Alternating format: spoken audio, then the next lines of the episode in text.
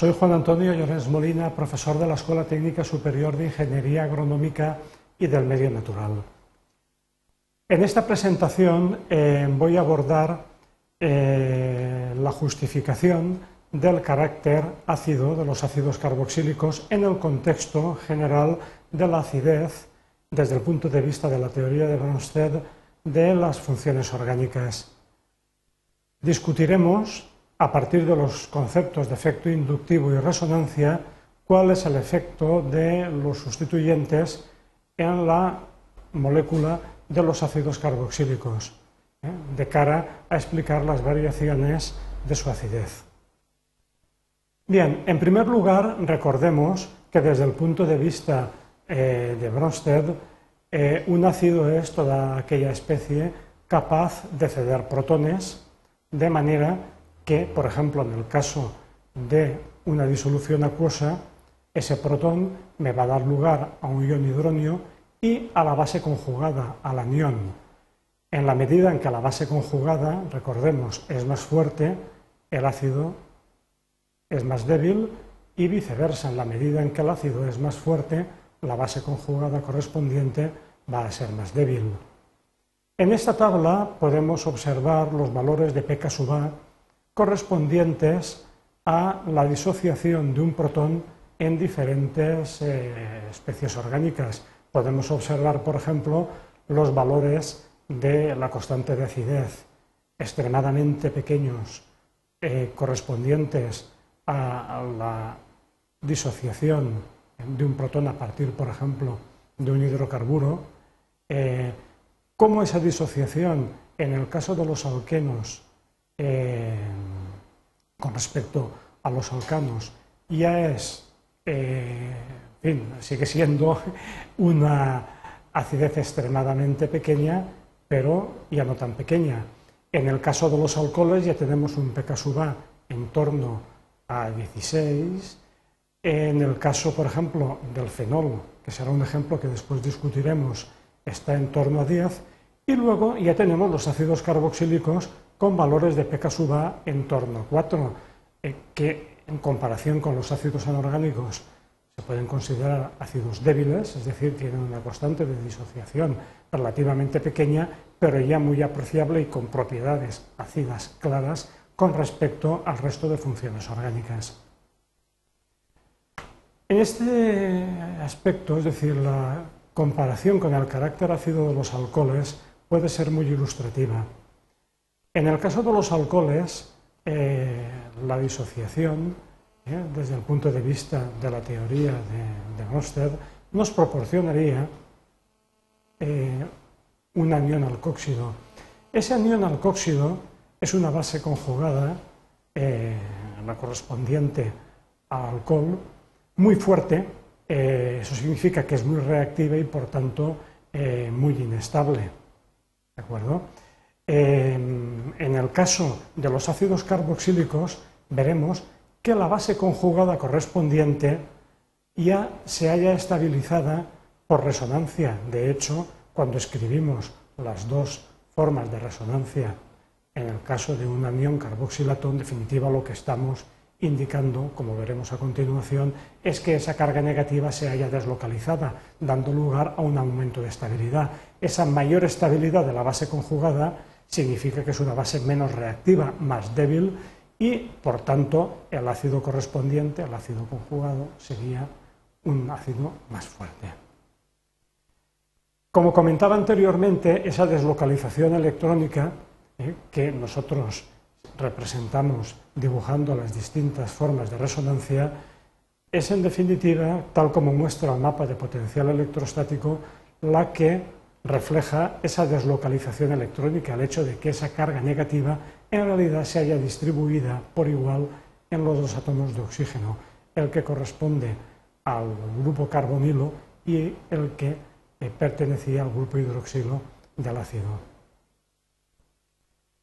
Precisamente esta estabilización por resonancia explica eh, un aspecto muy interesante de la acidez de los alcoholes, como es el aumento de acidez en los fenoles.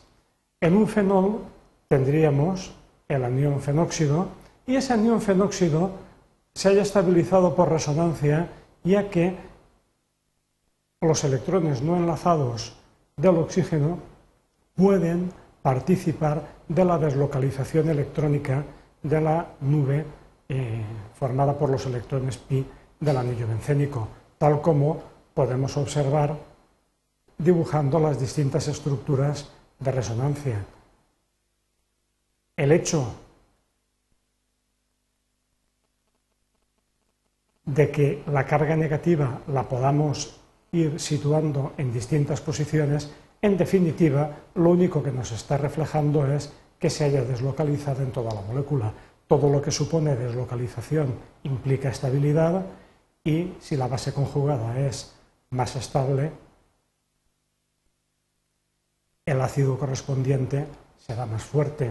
Y de hecho hay una diferencia relativamente apreciable, como hemos visto antes, entre la acidez del fenol y de los alcoholes en general.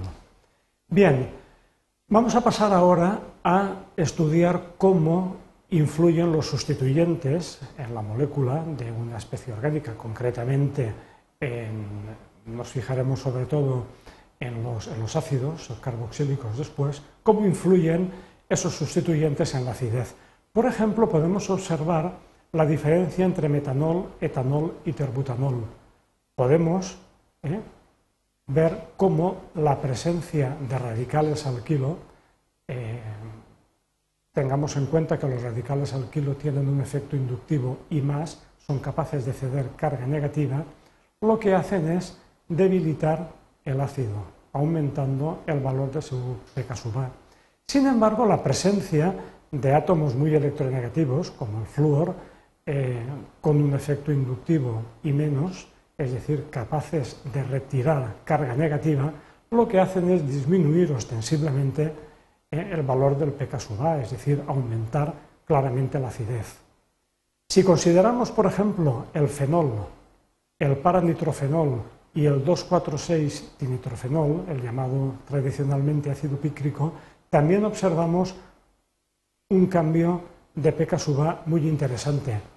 Démonos cuenta que el grupo nitro, como grupo que tiene efecto inductivo y menos capaz de retirar carga negativa, lo que hace es, en definitiva, aumentar la acidez, ya que es capaz de polarizar este enlace, de debilitarlo y, por tanto, de facilitar la pérdida del protón.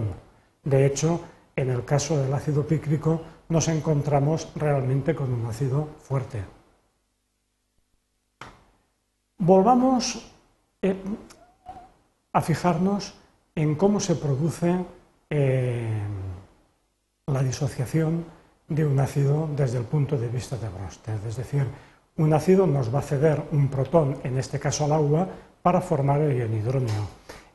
Todo aquello que debilite este enlace y que estabilice la base conjugada, evidentemente va a favorecer la acidez. Detengámonos pues ahora a continuación a ver algunos ejemplos que nos muestren esas diferencias de estabilidad. Por ejemplo, en el caso del ácido tricloroacético, el efecto inductivo y menos del cloro, lo que va es a producir una retirada de carga negativa hacia los átomos de cloro, un debilitamiento de este enlace y por tanto una mayor facilidad para perder el protón, por tanto una mayor acidez. También podemos interpretarlo desde el punto de vista de la estabilidad de la base conjugada, considerando que ese efecto inductivo del cloro lo que hace es favorecer el que la carga negativa se haya más distribuida en todo el anión y por tanto eh, se encuentre la base conjugada, en este caso el anión eh, tricloroacetato, más estabilizado que el anión acetato simplemente. Si el efecto inductivo es I más, como por ejemplo el que producen los grupos metilo, vamos a tener el efecto contrario. Los grupos metilo lo que hacen es ceder carga negativa. Esa carga negativa, en definitiva, lo que va es a fortalecer el enlace OH y, por tanto, a disminuir la facilidad con que ese protón se pierde, dando lugar, por tanto, también a una menor acidez.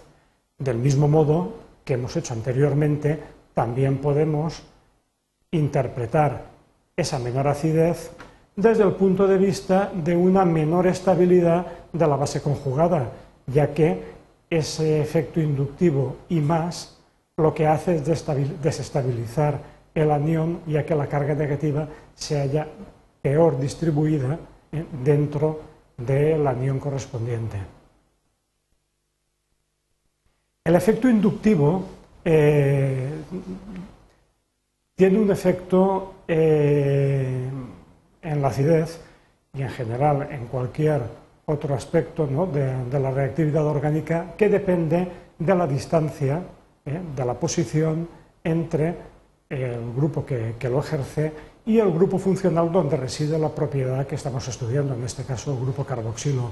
Por ejemplo, si comparamos el ácido 1-clorobutanoico con el 2-clorobutanoico o el 3-clorobutanoico, veremos cómo ese efecto ¿eh? del átomo de cloro, aumentando la acidez, va siendo progresivamente menor a medida que se va alejando del grupo carboxilo. También otro factor importante a la hora de considerar la estabilización de la base conjugada, es decir, el aumento, en este caso, de la acidez, es la posibilidad de que en esa base conjugada haya una estabilización por resonancia. En el caso, por ejemplo, del ácido metanosulfónico, si consideramos el anión correspondiente a la base conjugada, podemos ver que en realidad los dos dobles enlaces los podemos situar en posiciones diferentes, lo cual en definitiva lo que nos está indicando es que esa carga negativa reside ¿eh? por igual en esos átomos de oxígeno, se haya deslocalizada. Esa estabilización de la base conjugada da lugar a que concretamente este ácido sea un ácido realmente fuerte.